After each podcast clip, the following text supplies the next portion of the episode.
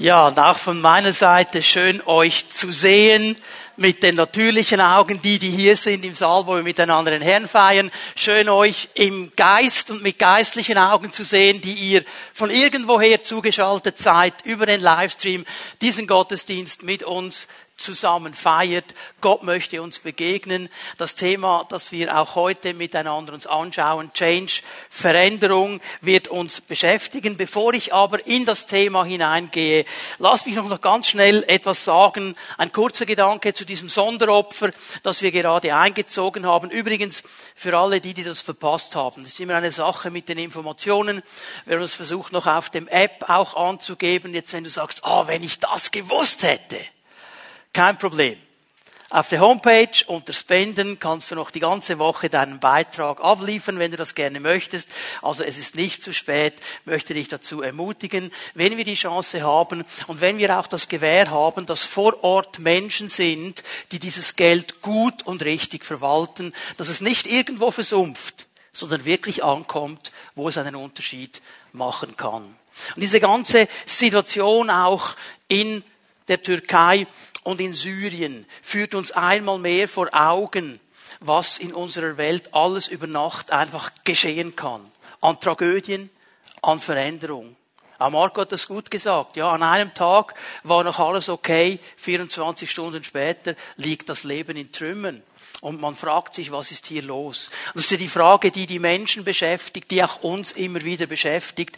Und darum ist es wichtig, dass gerade wir als Christen diese Situationen auch versuchen einzuordnen. Einzuordnen in diesen Rahmen hinein, den wir von Gott her kennen und den wir von Gott her haben. Und darum möchte ich ähm, eine Stelle kurz lesen, weil Jesus spricht in den Evangelien über eine ganz bestimmte Zeit. Und er bezeichnet diese Zeit als die letzte Zeit. Die Zeit, bevor er zurückkommt. Und er spricht davon, dass in dieser Zeit solche Dinge geschehen. Jetzt kann man sagen, ja, okay, es gab schon immer Erdbeben. Es gab schon immer Kriege. Aber was Jesus antönt in diesen Stellen drin, ist, dass es zu einer Vervielfältigung kommt und zu einer Verschnellerung. Ich sag's mal so. Es geschieht massiver und schneller hintereinander. Das ist das, was wir erleben. Also der Text hier in Lukas 21, wenn Jesus uns einen Überblick gibt und die wichtigsten Dinge beantwortet, dann sage ich es aber auch gleich schon klar, die dringendste Frage, die wir haben, die beantwortet er nicht. Wir möchten wissen, wann. Wann kommst du zurück? Das beantwortet er nicht. Aber er bereitet uns darauf vor. Und schau mal, was hier in Lukas 21 gesagt wird. Jesus sagt hier, es wird ein Volk gegen das andere aufstehen und ein Staat sich gegen seinen Nachbarstaat erheben. Das erleben wir. Das gab es schon immer noch einmal. Und mich beschäftigt das Thema schon. Vor einem Jahr ist dieser Überfall von Russland geschehen. Dieser Krieg zwischen Russland und Ukraine, der langsam aber sicher zu einem Krieg des Westens gegen Russland wird. Und das ist uns sehr nahe gegangen. Warum? Weil es geografisch näher ist. Dass zwölf Jahre in Syrien ein Bürgerkrieg war, hat uns, darf ich es mal so sagen, weniger gejuckt. Es ist weiter weg. Aber das gab es immer. Und egal was geschieht, ob nah oder fern, es wäre nie der Gedanke Gottes. Jesus spricht darüber, sagt, es wird geschehen. Wir können mit all unseren Friedensvorstellungen und Ideen das nicht ändern. Es wird geschehen. Vers 11. Starke Erdbeben werden die Erde erschüttern. Aktuell, ja, sehen wir. Wer jetzt die Nachrichten ausschaltet, wer eine Zeitung aufschlägt, du siehst diese Bilder. Das ist eine Erschütterung. Über Nacht, bam, eine ganze Stadt zerstört. Jesus spricht darüber. Hungersnöte und Seuchen. Ich erinnere zurück an Corona. Haben wir schon fast vergessen. Es geht so schnell, eine Sache nach der anderen. Wir haben es ja fast schon vergessen. Und wir sind hier mittendrin. Und Jesus sagt, in dieser Zeit wird das geschehen. Es wird geschehen. Es wird geschehen. Und die große Frage ist ja einfach die, wie verhalten wir uns? Jesus gibt dann ganz am Abschluss seiner Rede eine ganz wichtige Handlungsanweisung. Und ich weiß, die haben wir schon ein paar Mal gehört, aber es ist wichtig, dass wir sie immer wieder hören. Dass wir als Menschen, die das Wort Gottes kennen, und nach dem Wort Gottes leben, diese Handlungsanweisung ernst nehmen. Vers 28. Wenn sich all dies anbahnt, wenn das geschieht, wenn ihr das seht, wenn ihr das mitbekommt, dann schaut auf und hebt eure Köpfe hoch. Nicht niedergeschlagen sein. Kopf erheben. Warum? Die Zeit eurer endgültigen Befreiung ist nahe herbeigekommen. Was meint Jesus? Es ist die Zeit, wenn er zurückkommt. Wenn er zurückkommt und König sein wird auf dieser Welt, auf dieser Erde, sein Reich aufbauen wird. Das sind Indikatoren, dass ich zurückkomme. Je schneller das es geht, desto näher ist diese Zeit. Und ich glaube, es ist wichtig, dass wir als Christen uns hier immer wieder mit diesen Gedanken auseinandersetzen. Wir sind schon mittendrin im Thema Change. Wir müssen nämlich unser Denken ändern. Der erste Moment, wenn du das siehst, wenn du diese Tragödien siehst, denkst du, nein, warum jetzt? Das kann doch nicht sein. Jetzt noch mal eine drauf.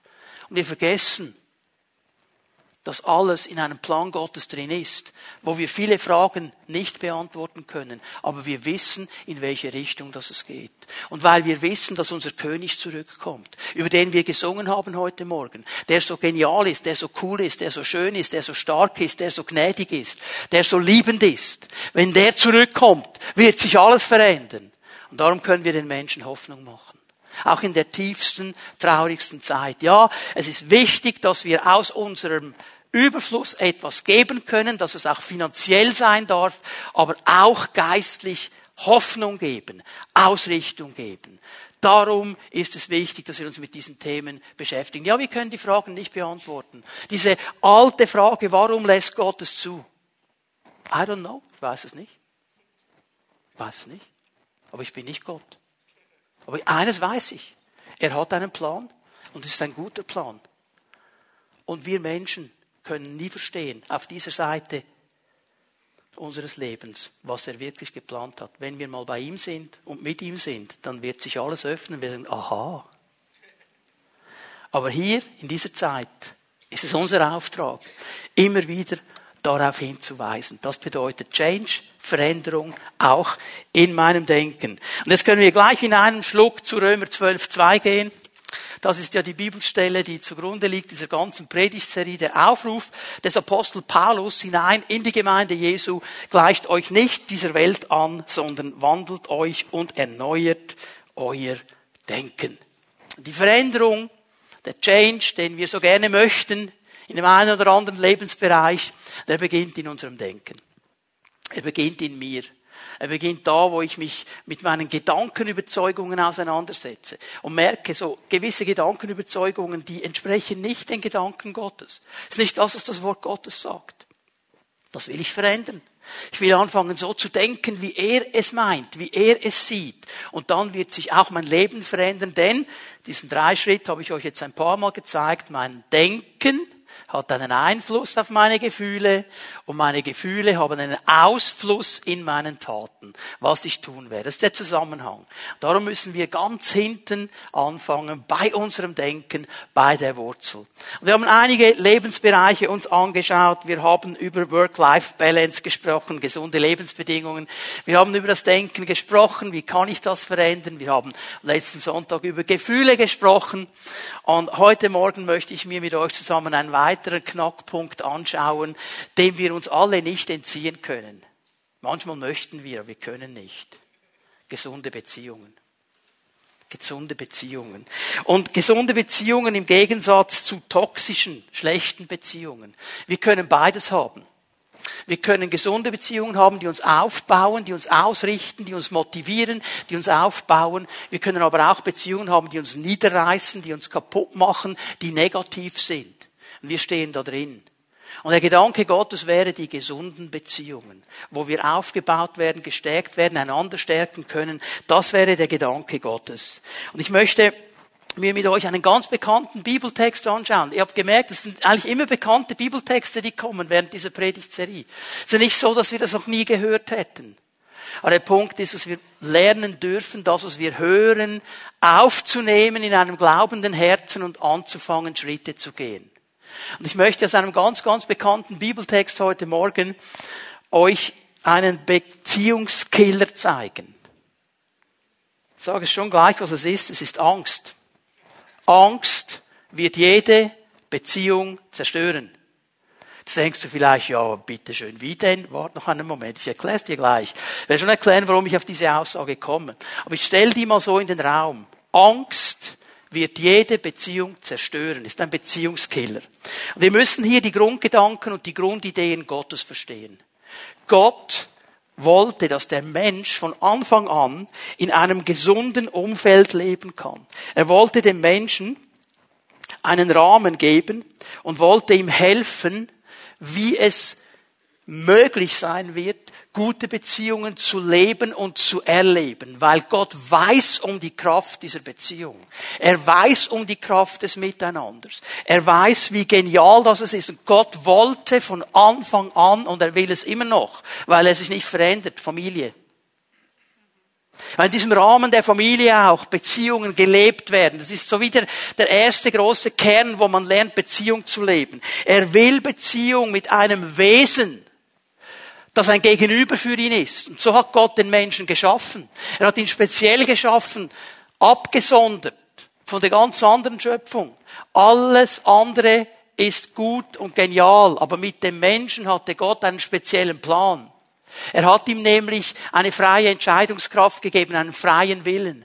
Weil Beziehung, bitte hör mir gut zu, Beziehung kann nur dann leben, gesund und entwickelt sein, wenn sie auf Freiwilligkeit beruht. Sonst wird es nicht funktionieren. Du kannst Beziehung nicht erzwingen. Ich weiß nicht, wie es bei euch war. Ich erzähle euch mal, wie das bei Barbara und bei mir war. Ich habe sie gesehen und habe gedacht, das wäre noch eine tolle. Und dann habe ich gewartet hinter einer Ecke mit so einer Keule, bis sie gekommen ist. Und dann habe ich ihr die Keule über den Kopf gezogen.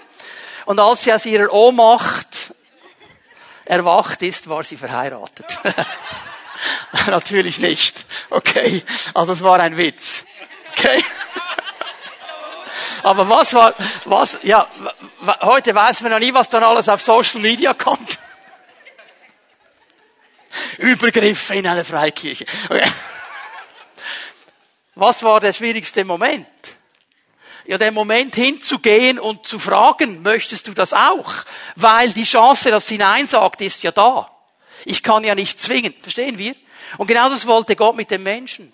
Er wollte ein Gegenüber, das aus freien Stücken sagt, Herr, mit dir will ich Gemeinschaft haben. Das war sein Gedanke, seine Idee. Und er hat diesen Menschen genommen und hat ihm einen Rahmen gebaut.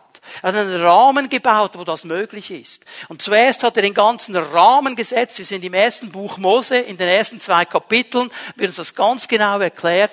Gott hat diesen Rahmen gemacht und in diesen Rahmen hinein alles gesetzt, was wichtig ist. Er hat da Bäume und Pflanzen, alles hineingesetzt. Er hat Tiere hineingegeben. Hat ein perfektes Umfeld geschaffen und setzt dann den Menschen da hinein. Damit dieser Mensch lernen darf, in diesem guten, genialen Rahmen, der gefüllt ist, Beziehung zu leben. Und jetzt sagt uns die Bibel etwas ganz Interessantes. Es zoomt so ein bisschen hinein und dann fällt etwas auf. Alle Tiere, hallo, seid ihr noch da? Hört ihr mich noch? Gut. Alle Tiere hatten einen Partner, der ihnen entsprach. Nur der arme Adam nicht. Da fehlte irgendetwas. Der Mensch, der im Ebenbild Gottes geschaffen ist, ihm ähnlich geschaffen ist, war einsam, er war alleine. Er hat gemerkt, das mit dem Elefant funktioniert nicht. Weil beim Spazieren muss ich immer aufpassen, wenn ich einen falschen Schritt mache und er einen falschen Schritt macht, bin ich platt. Und die Giraffe war ein bisschen zu hoch oben, um Auge zu Auge zu kommunizieren. Das funktioniert irgendwie nicht, das geht nicht. Da fehlt mir etwas. Und ich glaube, ich glaube, das war eine bewusste Entscheidung von Gott, dass er das am Anfang so gemacht hat, um dem Adam zu zeigen, wie wichtig Beziehungen, gleichwertige Beziehungen sind. Weil Gott hat einen Plan. Jetzt lesen wir ein bisschen hinein, 1. Mose 2, Vers 22. Er hat ihn in ein Koma gesetzt und hat aus ihm eine Rippe genommen. Aus der Rippe des Menschen, des Adam, hat er dann eine Frau ein Gegenüber gebaut. Wir lesen das mal, Vers 22. Aus der Rippe formte Gott der Herr eine Frau. Jetzt, hier steht im Hebräischen ein interessantes Wort, Isha. Isha. Ish ist der Mann. Isha ist die Männin eigentlich, die Frau, okay? Er formte eine Isha, eine Frau, und brachte sie zum Menschen Adam. Steht hier im Hebräischen. Okay? Die Isha, die wird jetzt zu diesem Adam, zu diesem Menschen gebracht. Da rief der Adam aus, Vers 23, das ist sie. Er hat schon gemerkt, dass es mit den anderen nicht funktioniert. Aber jetzt, das ist sie. Endlich jemand, der mir gleicht und zu mir passt. Das hat er gecheckt. Also so viel hat er gemerkt. Sie soll Isha heißen. Ich, Ish. Wir gehören zusammen. Wir gehören zusammen. Denn sie wurde aus einem Stück von mir gemacht. Gott hat diesem Ish, diesem Mann, eine Männin zur Seite gestellt. Hier nur mal eines, das ganz klar sein muss. Diese Beziehung war von Anfang an absolut gleichgestellt und gleichwertig. Gott ist von Anfang an in diesen Gedanken von Gleichwertigkeit und Gleichstellung drin. Interessant ist, er hat die Isha nicht aus einem Teil des Hauptes von Adam gemacht, so dass er über sie herrschen sollte. Auch nicht aus seinen Füßen, dass er auf ihr rumtrampeln sollte, sondern von der Seite. Nahe am Herzen. Es sollte eine enge, intime Beziehung sein, eine gleichgestellte Beziehung, eine total einheitliche Partnerschaft. Und jetzt lebten die beiden. Sie lebten da drin und haben alles genossen, was Gott ihnen gegeben hat. Und wenn ich das so hineinlese, sind nur wenige Versen, wir wissen nicht, wie lange es ging, aber ich lese hier keine Einversuch, keine Manipulation, keine Unwahrheit, kein Leiden, keine Sorgen, keine Krankheit. Absolut genialer Boden, Beziehung zu bauen. Und wenn es jetzt ein Märchen wäre, dann würde ich sagen, und sie lebten glücklich bis an ihr Ende. Ist aber kein Märchen. Ist eine Erzählung, eine historische Erzählung über das, was wirklich geschehen ist. Es gibt ja so einen Spruch, den kennt ihr wahrscheinlich auch, es kann der Beste nicht in Frieden leben, wenn es dem bösen Nachbarn nicht gefällt. Und da war auch jemand, dem hat das nicht gepasst. Der hat das, der hat ihn aufgeregt. Der Feind Gottes kommt ins Spiel. Und er kommt in Form einer Schlange. Die alte Schlange, die Offenbarung löst dann das aus. Die alte Schlange, die der Diabolos ist, der Durcheinanderbringer. Der Teufel, der alles durcheinander bringen will. Er will alles durcheinanderwirbeln, was Gott geschaffen hat. Alles, was Gott gut geschaffen hat, was Gott gerade geschaffen hat, will er durcheinanderwirbeln, will er schräg machen, will er komisch machen. Das ist von Anfang an sein Ziel gewesen. Und er kommt hier hinein und was dann geschieht, ist folgendes, ich fasse es hier ein bisschen zusammen. Durch seinen ganzen Plan und dass der Mensch dann auf diesen Plan eingegangen ist, wird Beziehung auf jeder Ebene zerstört. Auf jeder Ebene. Ich kann nicht so lange und detailliert über alles eingehen, müsst ihr in die BBS kommen, haben wir viel mehr Zeit. Aber die Beziehung zur Schöpfung wird zerstört. Die Beziehung zwischen dem Menschen und der Schlange ist zerstört und anders geworden. Die Beziehung zwischen Gott und Mensch ist anders und die Beziehung zwischen Mensch und Mensch. Alles wurde zerstört. Aus dieser einfachen Strategie. Und die Strategie ist wirklich eine einfache. Er wollte den Mensch verführen, das zu machen, was Gott nicht wollte. Die Bibel nennt das Sünde. Und er versucht das durch Ungehorsam und Rebellion. Er versucht etwas anzusprechen im Menschen, das irgendwo tief verborgen da ist. Nämlich in Frage zu stellen, ob Gott wirklich gut ist. Ob es sich wirklich lohnt, diesem Gott zu gehorchen. Oder ob es etwa noch etwas gäbe, das Gott uns vorenthalten möchte. Wo wir ein bisschen dagegen rebellieren könnten, ein bisschen austesten, was passiert. Zielverfehlung. Gott hat gesagt, macht es so. Der Mensch geht auf ein anderes Ziel zu. Und dann geschieht Folgendes. Der Mensch, und das ist ja ein Teil da drin, wenn du das dann mal nachlesen magst heute Nachmittag. Es geht dann nur noch um den Menschen. Die Schlange bringt es fertig, den Menschen so auf sich zu zentrieren, dass er nur noch sich sieht. Und dann der Meinung ist, hey, mir, mir, mir fehlt etwas, mir wird etwas vorenthalten. Ich hätte das Recht dazu und ich bekomme das nicht. Das ist doch nicht in Ordnung. Und mit dieser Egozentrik, die da schon geschieht, wird das kommen, was den Menschen bis heute immer wieder bindet, dass er nämlich auf sich selbst geworfen ist und alles selber machen muss und rettungslos verloren ist und da nicht mehr rauskommt. Das sind alles Auswirkungen dieser einen Situation, die da geschehen ist. Durch diese Verdrehung, durch die Lüge und die falsche Versprechung kommt der Feind ans Ziel. Weißt du, was die Versprechung ist? Ihr werdet sein wie Gott. Hast du mal überlegt? Wieso sagt die Schlange nicht, ihr werdet sein wie ich? Niemand möchte so sein wie die Schlange. Alle möchten so sein wie Gott. Gott ist ja gut, Gott ist ja toll, Gott ist ja genial. Alle möchten so sein. Und er legt hier eigentlich schon mal etwas hinein, diese Hybris des Menschen. Der heutige Mensch, der das Gefühl hat, er sei Gott. Er könne alles, was Gott auch kann. Und er hätte alles im Griff. Und er könne jedes Problem lösen.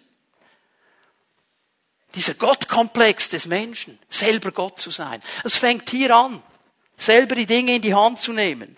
Und die Schlange, was sie macht, ist ganz einfach. Sie macht Gott klein und mies und den Menschen groß. Hey, du wirst gut sein. Du wirst stark sein. Du wirst, so toll. Gott will euch nur klein halten. Gott gönnt dir keine Freude. Gott ist so ein miese Peter. Der will dir etwas vorenthalten. Hey, iss von der Frucht. Und ich sage dir, dein Leben wird für immer glücklich sein. Allein diese Frucht ist es. Nur wenn, wenn du die hast, wird alles noch toller sein. Jetzt hast du schon tolle Farben, nachher hast du noch viel tollere Farben.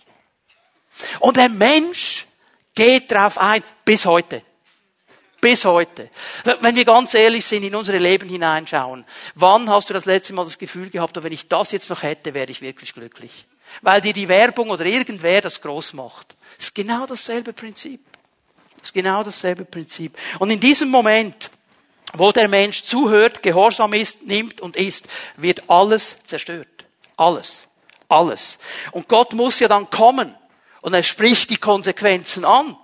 Und diese Konsequenzen noch einmal, sie werden Beziehung zerstören auf allen Ebenen. Ab jetzt ist die Beziehung voller Konflikte. Plötzlich ist Streit da. Manipulation ist da. Wo man versucht, den anderen irgendwie zu triggern, dass er das macht, was ich will. Es ist plötzlich der Machtkampf da. Wo vorher diese Gleichstellung war, jetzt ist plötzlich Machtkampf. Wer ist besser? Wer hat mehr Kontrolle? Und plötzlich ist all das mühsame, frustrierende da, was vorher toll war, schön war. Und der Mensch, auf sich selbst geworfen, ist voller Hoffnungslosigkeit. Er weiß nicht, wie er da rauskommt. Der Mensch entfernt sich von Gott und geht weg. Und einer der ganz, ganz großen Auslöser ist die Angst, die in diesem Moment in das Leben des Menschen hineinkommt. Die war vorher nicht da. Erst jetzt war sie da. Und darum möchte ich euch, das war nur die Vorrede bis jetzt, in einem ersten Punkt aufzeigen, warum Angst dieser größte Beziehungskiller ist, den es überhaupt gibt. Angst zerstört Beziehungen. Und ich möchte euch in, in dieser Erzählung aus 1. Mose 3 eigentlich drei Facetten oder drei Grundängste zeigen. Die zeigt sich auf drei Ebenen, diese Angst.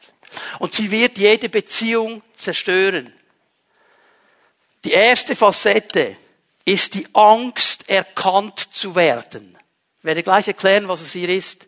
Angst, erkannt zu werden. Nicht jeder Mensch wünscht sich die Nähe zu anderen ich habe niemanden getroffen, der sagt, oh, ich, ich liebe es einfach nur immer alleine zu sein, alle anderen nerven mich, ich alleine, wunderbar, Halleluja. Nein, wir, möchten die Nähe. Okay, es gibt noch eine Zeit, wo man sagt, okay, mal ein bisschen Ruhe wäre auch gut, aber grundsätzlich. Und einer der genialsten Orte ist ja auch die Ehe, wo wir das dann ganz intim und eng leben können. Und je näher, je intimer ich mit jemandem in einer Beziehung bin, je offener diese Beziehung ist, desto besser werde ich erkannt. Desto besser und klarer kommt meinem Gegenüber vor Augen, wer ich wirklich bin. Weil du kannst ja gewisse Dinge spielen und kannst ja gewisse Dinge vorgeben. Aber je enger die Beziehung wird, merkt das Gegenüber, wie du wirklich bist. Und wenn wir ehrlich sind miteinander, jeder einzelne von uns, du kannst von mir anfangen durchzuzählen bis nach ganz hinten, jeder einzelne, der hier in diesem Saal sitzt, der mir zuhört über das Livestream, wir alle haben Dinge in unserem Leben, die wir nicht gleich allen zeigen wollen. Innerliche und äußerliche. Wir versuchen sie zu kaschieren, wir versuchen sie zu umgehen, wir versuchen irgendwelche Wege zu finden, dass ich nicht erkannt werde. Wir versuchen diese Distanz aufrechtzuerhalten. Wir bauen Mauern auf, wir markieren Distanz, damit der andere nicht merkt, was in mir wirklich abgeht. Warum machen wir das? Weil wir Angst haben, abgelehnt zu werden. Weil der andere, wenn er sieht, wie ich wirklich bin, dann will er mit mir nichts mehr zu tun haben. Wenn er sehen würde, was ich denke, was mich antreibt, dann wollte er mit mir nicht zusammen sein. Ich bin äußerlich ein ganz ein netter, aber warte mal, bis ich abkomme. Da? Angst vor Ablehnung. Und jetzt schauen wir, was hier geschieht. 1. Mose 3, Vers 9. Wir lesen hier einfach mal hinein. Nachdem der Mensch gegessen hat, kommt ja Gott in den Garten am Abend, wie er das immer gemacht hat, und der Mensch ist plötzlich nicht mehr da. Der Mensch hat sich versteckt. Und jetzt geschieht etwas Interessantes. Vers 9. Gott, der Herr, rief nach dem Menschen, Adam, wo bist du? Ich habe dich im Garten gehört, antwortete Adam. Aber weil ich nackt bin, habe ich Angst bekommen und mich versteckt. Aha. Und dann stellt ihm Gott eine Frage. Ja, wer hat dir gesagt, dass du nackt bist? Äh, jetzt, Leute, bitte hör mir gut zu, es ist jetzt ganz wichtig, dass wir es verstehen. Warum stellt Gott diese Fragen? Der stellt sie nicht für sich, weil er weiß alles. Er muss diese Fragen nicht stellen. Leute, er stellt sie für den Menschen. Er stellt diese Fragen für dich und für mich. Und wenn wir den Mut haben, uns diesen Fragen zu stellen, dann wird Veränderung in unser Leben kommen. Weil er ihm eigentlich klar machen wollte, Adam, warum machst du das jetzt hier? Was geschieht hier? Was passiert hier? Gott kennt alle Umstände. Und jede Veränderung, auch in Beziehungen, beginnt da, wo ich meine Realität verstehe, akzeptiere und Verantwortung übernehme. Nicht stehen lassen. Aber ich muss es realisieren, von wo fange ich an? Wo stehe ich? Und ich akzeptiere, dass das ist so und das möchte ich jetzt packen, das möchte ich verändern.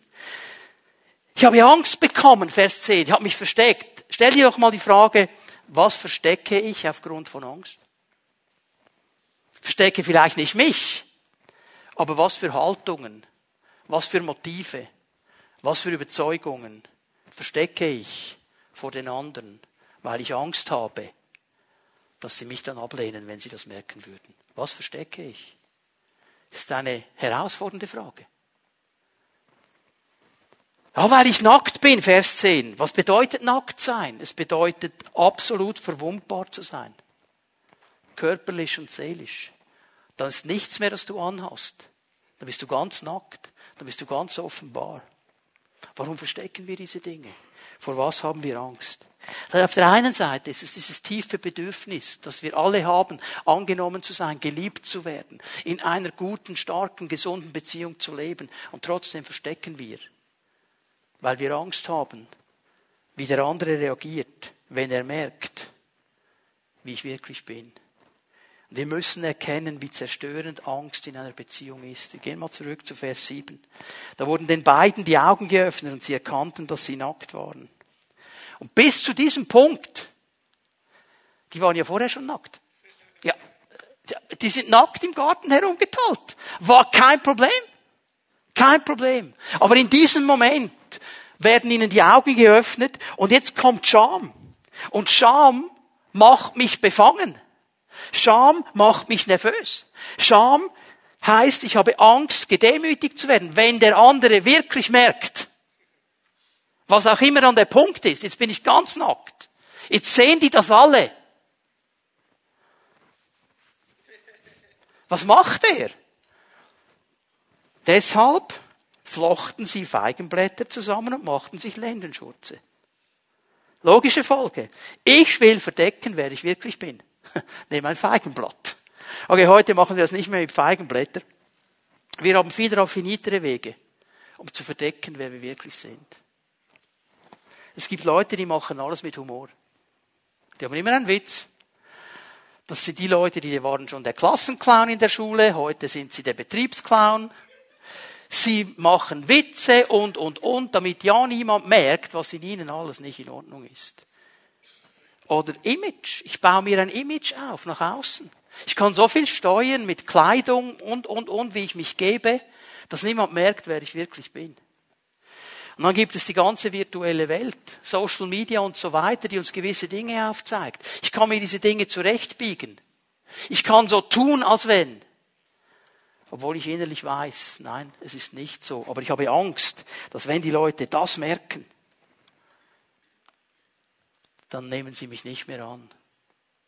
Ich habe Angst, erkannt zu werden, wie ich wirklich bin. Und Leute, ich glaube, Gott möchte uns ermutigen, und er ruft uns zu, hey, hört doch auf, hört doch auf zu glauben, dass irgendjemand auf dieser Welt ein perfektes Leben hat. Keiner hat das. Wir haben das Gefühl, die anderen haben das. Und das noch und das noch und das noch. Es ist nie das Ziel Gottes gewesen, ein perfektes Leben zu geben nach unseren Maßstäben. Das war nie der Gedanke. Was er wollte, war, dass wir in einer Beziehung mit ihm leben und von ihm abhängig sind. Falsche Bilder sind ein Feigenblatt um meine Scham abzudecken und weiß ich was abzudecken und sie werden Beziehung zerstören. So, ich muss mich sputen. Warum? Was machen sie dann? Vers 8. Sie distanzieren sich von Gott. Sie gehen weg, sie verstecken sich. Weil sie Angst haben, dass Gott erkennt, wie sie wirklich sind. Ja, er weiß es ja eh. Aber die Distanz, ist da. Es kommt zu einer Distanz. Diese Trennung von Gott, die führt eben dann auch zur Trennung von Mensch und Mensch. Angst ist ein Beziehungskiller. Ich gehe mal noch weiter. Eine zweite Angst, die Angst abgelehnt zu werden. Es ist ein bisschen konkreter. Und diese Angst, ich sage es auch gleich vorweg, die führt dazu, dass wir manipulieren. Die führt dazu, dass wir andere manipulieren. Angst führt mich dazu, dass ich versuche, meine Situation, die Ausgangslage zu manipulieren. Manipulieren heißt durch eine bewusste Beeinflussung jemand in eine andere Richtung lenken. Rauchpetarden werfen, damit es nicht sieht. Und ich nehme hier immer wieder wahr, wie extrem wir Aufwand betreiben, um andere zu manipulieren, dass sie ein Bild von uns haben, das gar nicht stimmt. Weil wir Angst haben, wenn sie uns echt sehen. Dann nehmen sie uns nicht an. Vers 12. Jetzt stellt er ihn zur, zur, zur, zur Verantwortung und sagt, Adam, was ist los? was macht der Kerl? Die Frau, die du mir zur Seite gestellt hast, hat mir von den Früchten des Baumes gegeben, da habe ich gegessen. Also was der hier eigentlich macht, jetzt mal, äh, bevor wir schon in die Klischees hineinkommen, oder? Eigentlich greift er Gott an. Ist, wird uns das bewusst? Er greift Gott an. Wer hat ihm die Frau gegeben? Ja, hättest du mir die nie gegeben, dann hätte ich nicht gegeben. Okay. Also er, er greift eigentlich Gott an. Du bist schuld. Und Leute, wenn wir ganz ehrlich sind, in unserem Gebetskämmerlein ganz alleine, nur wir, wie viel Mal haben wir mindestens schon gedacht, warum Gott hast du das nur so gemacht? Wir geben ihm eigentlich die Schuld. Was geschieht weiter? Ja, die Isha, die aus dem Ish kommt, die ist auch relativ clever. Die ist dann auch klar in ihrer Antwort, ja, die Schlange ist schuld. also wenn der mir die Schuld gibt, gebe ich jetzt der Schlange. Warum hast du überhaupt die Schlange in den Garten gelassen, Gott? Jetzt merken wir diese, diese Spannung, diese Angst von Ablehnung, befeuert Muster, die zerstören Beziehungen. Lüge, Ablehnung, Rebellion, das sind Spielarten von Manipulation. Warum reagiere ich so? Jemand kommt auf mich zu, er konfrontiert mich, dass ich lüge. Das ist Manipulation. Warum? Weil ich nicht will, dass er erkennt, was ich wirklich denke. Das ist Manipulation. Denn wenn ich ihm sage, was ich wirklich denke, könnte es sein, dass er mich ablehnt. Denk mal darüber nach. Ja, warum, warum reagieren wir sofort mit einer rebellischen Haltung auf so vieles? Ja, aber man könnte noch, man müsste noch, bäh, bäh, bäh, bäh, bäh, bäh, damit ich mich nicht mit dem auseinandersetzen muss, was ich bin. Es ist einfach, den anderen die Schuld zu geben, dann werde ich nämlich die anderen angreifen und nicht mit mir zu tun haben. Es beginnt bei mir. Angst, erkannt zu werden. Angst, abgelehnt zu werden. Dann drittes kommt dann dazu, das toppt sich immer wieder miteinander, Angst, die Kontrolle zu verlieren. Angst, die Kontrolle zu verlieren. Wenn ich diese Angst habe, dann werde ich dominieren und kontrollieren wollen und ich werde unterdrücken. Alles, was mir gefährlich werden könnte. Der Mensch hat aufgrund der Sünde alles verloren. Das wurde ihm bewusst. Ist uns klar, dass dieser Mensch Kontrolle hatte über alles in diesem Garten. Gott hat ihm das alles gegeben. Du hast die ganze Kontrolle. Du bist der absolute Chef hier drin. Du und deine Frau, ihr managt den Laden. Ihr habt die völlige Kontrolle. Und jetzt haben sie alles verloren. Alles verloren, die ganze Kontrolle verloren. Weil Kontrolle ja eine an und für sich gute Sache ist. Ich sag's mal so, es gibt einem das Gefühl der Sicherheit. Das vermeintliche Gefühl, des alles im Griff. Alles im Griff. Oder? Kontrolle. Und jetzt schauen wir in den Text hineinlesen. Hier in diesem einen Satz, im zweiten Teil des Verses 16, sind zwei ganz wichtige Dinge drin, die wir gut einordnen müssen. Hier spricht Gott zur Isha, zur Männin. Und er sagt ihr Folgendes im zweiten Teil des Verses. Du wirst dich nach der Nähe deines Mannes sehnen. Eigentlich müsste man übersetzen, du wirst Verlangen nach ihm haben, Verlangen nach ihm. Aber er wird über dich herrschen. Okay, um was geht es hier? Auf dem ersten Moment ist diese Aussage schwer verständlich. Kann man sehr viel hineininterpretieren. Um was geht es? Du wirst Verlangen nach ihm haben, er wird über dich herrschen. Also, dass das mal nicht gut ist, merken wir ja schon, mindestens von einer Seite.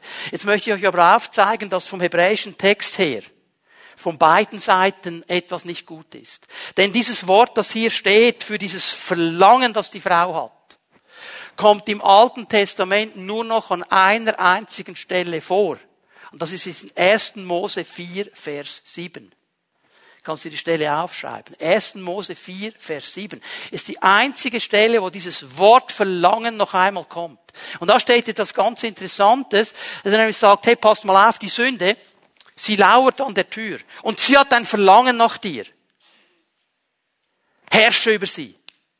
Sie hat ein Verlangen, sie will über dich herrschen. Das ist der Grundgedanke. Herrsche du über sie. Jetzt mit der Sünde ist uns das klar. Aber wenn wir das jetzt auf diese Beziehung hineinnehmen, um was geht es? Ich möchte es mal so sagen. Die Frau möchte den Mann besitzen. Das ist der Gedanke hier. Sie hat ein Verlangen nach seiner Nähe. Und das ist ja auch legitim. Wenn wir verheiratet sind, sollen wir ja zusammen sein. Ist legitim. Aber die Gefahr, dass manipuliert wird und alles gedreht wird, dass genau das geschieht, ist eben da. Und was macht der Mann? Wie reagiert er? Er reagiert, indem er dominiert. Indem er dominiert. Er wird über dich herrschen. Er wird dominieren. Ich möchte es mal so sagen, es ist auch aus der Seelsorge immer wieder ein Thema, das aufkommt. Die Frau hat generell, generell, generell, habe nicht gesagt, alle Frauen sind so, habt ihr mich verstanden, Schwestern? Die Frau hat die Tendenz zu manipulieren, der Mann hat die Tendenz zu dominieren. Und zwar mit Gewalt. Eine Beziehung kann so nicht funktionieren. Das ist das, was Gott hier sagt. Das ist eine Auswirkung. Auch diese Trennung. Was ist das Fazit? Ja. Was von Gott als eine Beziehung der Gleichheit geschaffen wurde, wird durch die Sünde zerstört. Die drei Grundängste, wenn wir die laufen lassen, wenn ich verdecke, damit die anderen nicht erkennen, wer ich wirklich bin, wenn ich nicht offen werde, wenn ich manipuliere und versuche den anderen irgendwas klarzumachen, weil ich Angst habe, abgelehnt zu werden. Und wenn ich dann dominiere, weil ich die Kontrolle haben will und alles im Griff haben will, damit die anderen nicht merken, was bei mir abgeht, das wird jede Beziehung zerstören. Über kurz oder lang. Also was ist das Beste? Soll ich die Predigt hier abschließen und sagen, Leute, lasst uns Beziehungen aufhören?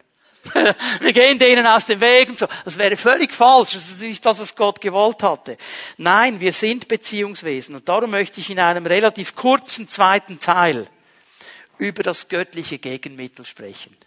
Es gibt eine göttliche, jetzt nehme ich dieses schreckliche Wort, da wurde so viel diskutiert darüber, ich weiß, aber es ist ein gutes Bild, die Impfung gegen diese Angst, okay? Es gibt eine göttliche Impfung.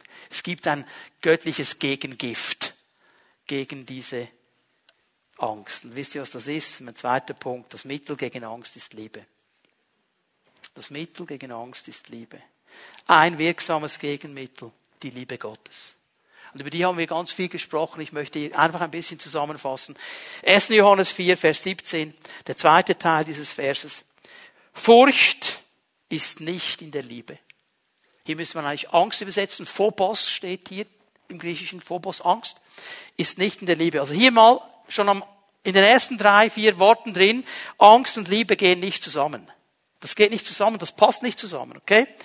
Sondern die vollendete Liebe, die Agape Gottes, das steht hier, treibt die Angst Phobos aus.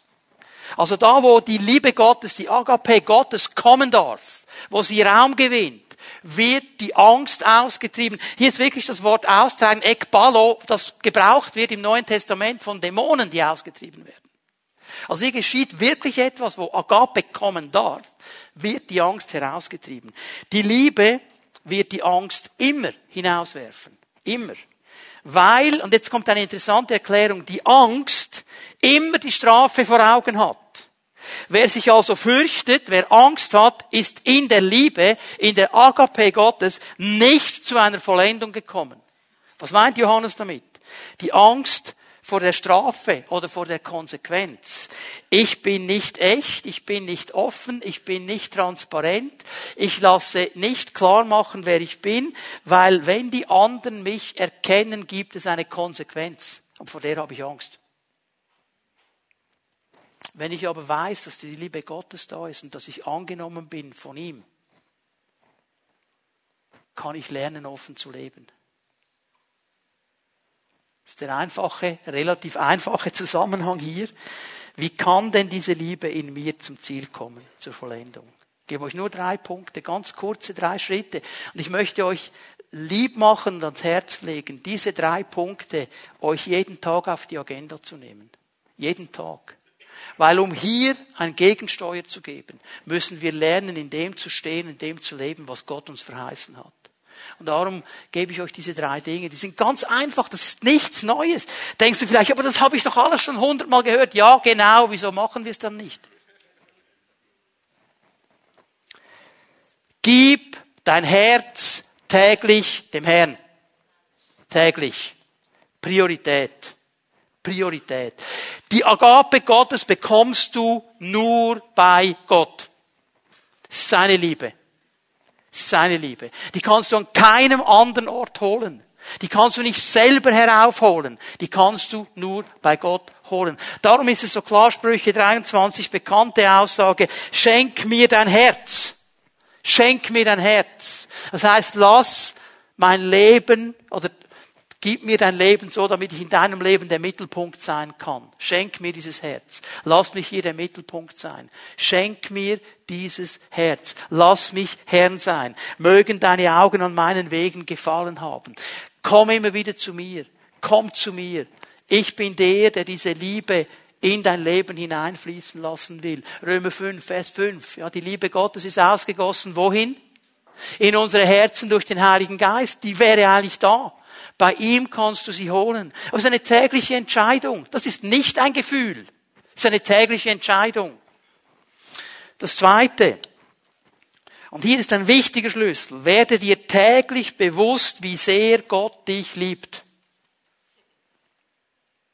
Und ich meine, wenn es einen gibt, der alles weiß, dann ist es er. Das ist der Herzenskenner. Vielleicht gibt es ja in deinem Leben diese Momente, wo du sagst, wenn ich das gewusst hätte, hätte ich mich nie auf diese Beziehung eingelassen. Gott weiß es und will die Beziehung. Er weiß es und er will. Schau mal, ich könnte euch jetzt viele Bibelstellen bringen. Titus 3, Vers 7. Durch diese Gnade werden wir von Gott als gerecht angenommen. Und damit werden wir zu Erben des ewigen Lebens, so wie es unserer Hoffnung entspricht. Er sagt, ich habe dich angenommen. Ich habe dich gerecht gemacht. Ich habe den ganzen Dreck aus deinem Leben rausgenommen. Und ich habe dir eine Stellung gegeben vor mir. Römer 8, Vers 1. Es gibt keine Verdammnis für die, die in Christus Jesus sind. Wenn du bei mir bist, gibt es keine Verdammnis. Nicht wegen dir. Wegen mir. Ich habe dich angenommen. Wir haben es gesungen. Wir sind angenommen, geliebt, begnadigt. Altes Testament schon, Jesaja 54, Vers 10.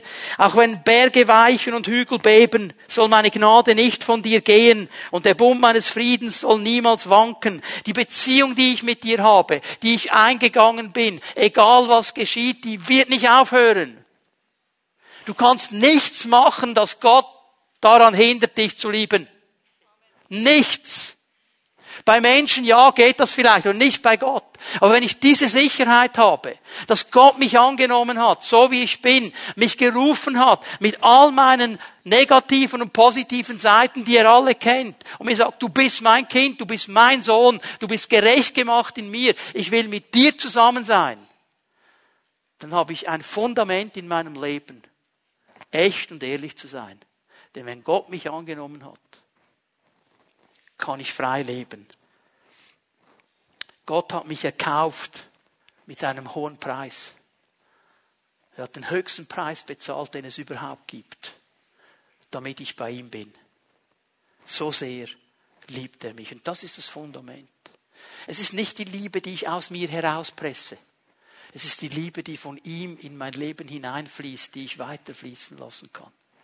Und die hat nichts zu tun mit Gefühlen, die hat zu tun mit einer Entscheidung diese Liebe zu nehmen. Merkt ihr hier, wie Gott nicht sagt, dann fühlst du dich so? Er sagt, das ist Fakt. Das ist so. Das geht hier auch nicht um Gefühle. Und das Dritte, was ich dich ermutigen möchte und alle ermutigen möchte, sind wir täglich bereit, die Liebe Gottes weiterzugeben. Römer 15, Vers 7. Das ist der Vers, der war dann damals vor über 30 Jahren auf unserer Hochzeitseinladung, also Einladung für die Trauung. Römer 15, Vers 7. Darum ehrt Gott, indem ihr einander annehmt, wie Christus euch angenommen hat.